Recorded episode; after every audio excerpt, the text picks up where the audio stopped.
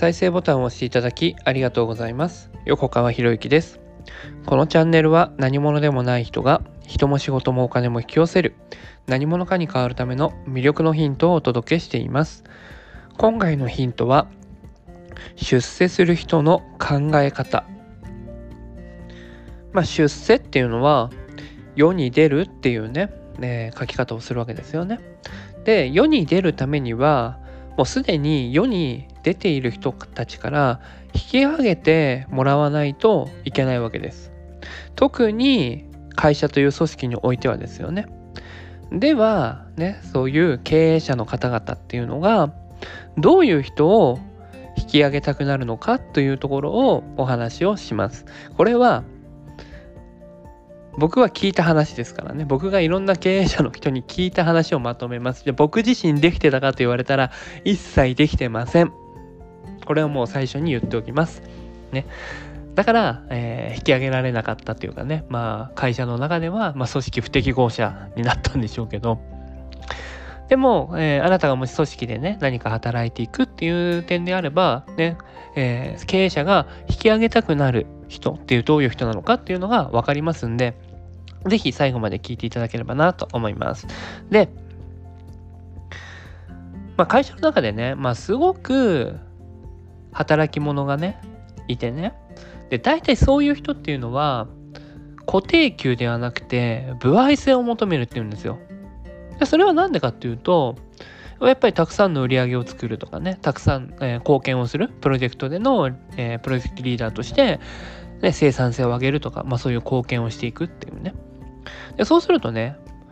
歩合制を求める人っていうのは自分にとってお得だし当然入ってくるお金も大きいわけですよねでも経営者からするとそういう人っていうのは損して得取れっていう発想がないから自分のお得にならないことはやらないって思うんですって。だ人の場合成果を出しているからお給料倍くださいって。で倍くれれば働きますよっていう人はいっぱいいるんだけれどもまあもちろんねあのそれがねその成果に応じての報酬をちゃんと渡してますけどじゃあ最終的にもっと上の方まで引き上げるかって言ったらやっぱ引き上げないって言うんですよね。一方でじゃあ引き上げる人はどういう人を引き上げたいかと思うと言うとね同じ給料でも同じ給料であっても人の倍働くという人は引き上げたいって。まあ明らかに経営者から見ても周りの人たちから見てもその人が光って見えるっていうんですよ。でそういうね同じ給料であっても給料の倍以上働くっていう心構えの人が経営者を動かすわけなんですよね。で出世したら、ね、引き上げてもらって重要な地位についたりとかすれば必然的に給料は上がるわけですよね。だ地位を今のままで今のままの地位で給料を上げてくださいっていうんではなくてね引き上げてもらってから給料上がればいいっていう話なんですよね。だ目先のお得にこだわっていないで一生懸命に働きましょうと。そうすれば周りの人たちからね損得抜きでこの人は一生懸命にやる人なんだって思われる。一生懸命にやる人なんだって思われると人からの頼まれ事が増えてきて自分の実力を証明する機会が増えるわけですよ。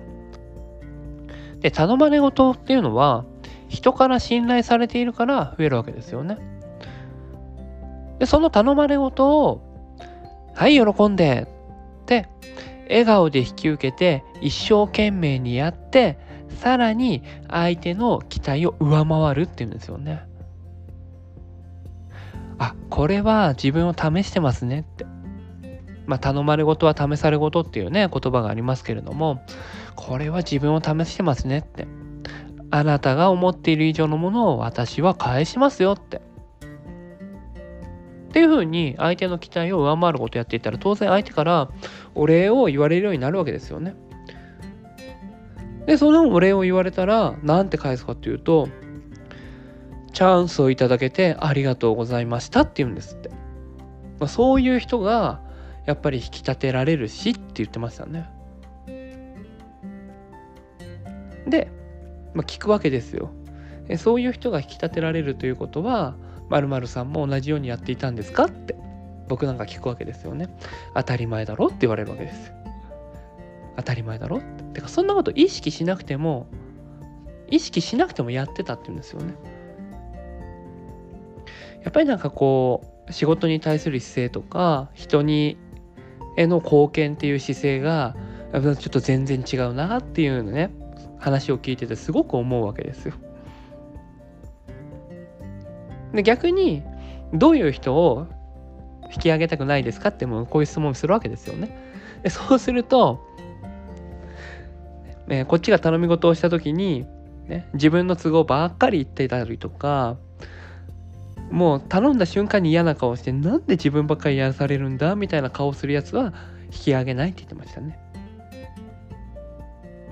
でやってもやらなくても給料は同じなんだからねそれでふてくされていたらね当然物を頼みたくなるわけないよねって。で物を頼まれるっていうのはこれ実は運が巡ってる証なんですよね運が巡ってる証でその運が巡っている時に相手の期待を上回るようなことをやったらさらに運が良くなるような頼まれ事っていうのがどんどんやってくるわけですよ。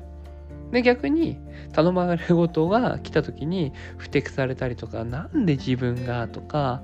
ね、あの歯切れよく返事をしなかったりしたらそれはせっかく来た運を逃してることになるんだよって。っていう話を聞いて僕はやばいなと思ったわけですよ。できてないなって。本当にそう思うわけですよね。で20代の頃からねもうなんだろうね僕自身の話をするとねもう会社に入った時点でもう人生に結構絶望してたわけですよあこのまま一生終わるんだなって会社の中で出世しようとか上に行こうとか仕事を一生懸命にやろうなんていう気持ちはさらさらなかったわけですよねまあなんともったいない20代を過ごしたんだと思うんですけどまあでもその20代がなかったら今こういう話とかこういうふうにあなたにお話しできる立場にはなってないからそれは必要だったんだと思うんですけど思うんだけど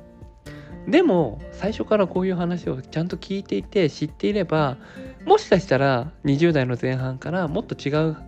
道があったのかもしれないなぁなんて思うこともあります。でもね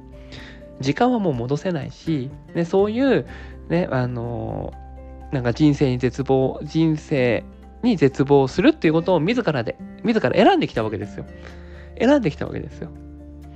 ね、人生絶望したと同時に、でもね、僕はまだまだ、てか自分はこんなもんじゃないとか思ってるわけですよね。超矛盾している状態をずっと続けてたわけ。だからまあ、モラトリアムっていうのかな。うん、なので、まあそういうね、こう、なんだろう。僕が過ごしたような無駄な時間をあなたにはね、過ごしてほしくないので、こういうね、お話をさせていただいております。ね、出世する人の考え方ですよ。だから世に出るためには上から引き上げてもらわないといけないってことが、相手をいかに喜ばせるか、相手の依頼、相手の期待をいかに上回っていくか、どうやったら上回っていくんだろう、上回ったら相手はどんな顔をしてくれる、どんな風に喜んでくれるんだろうって考えながら、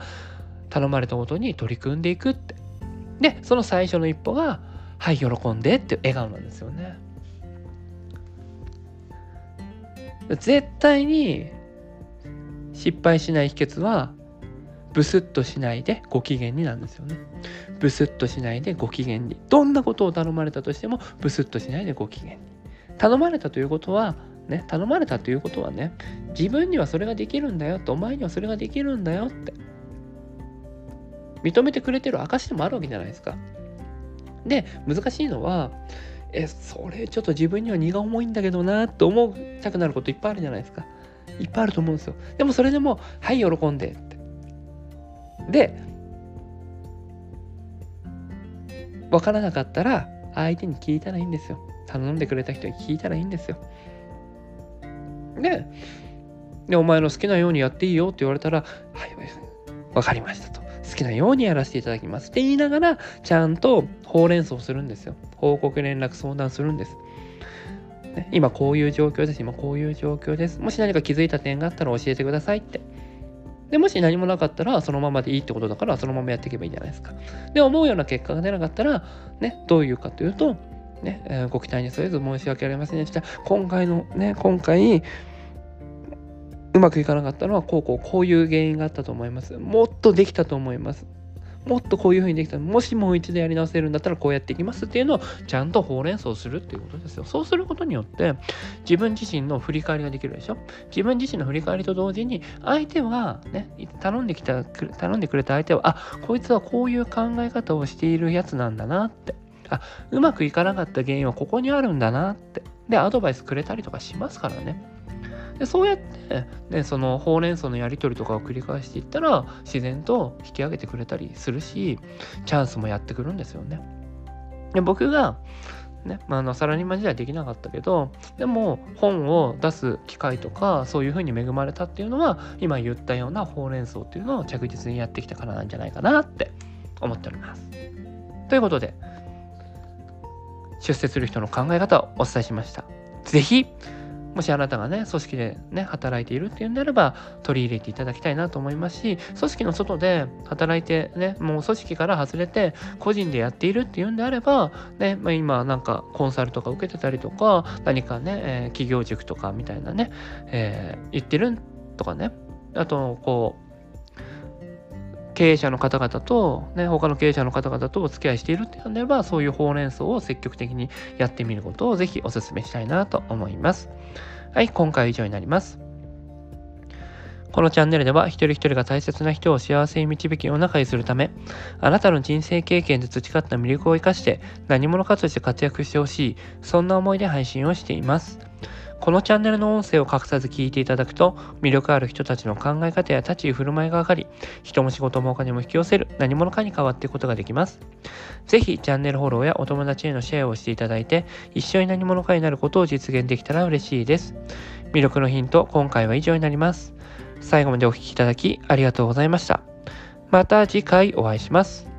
横川博之でした。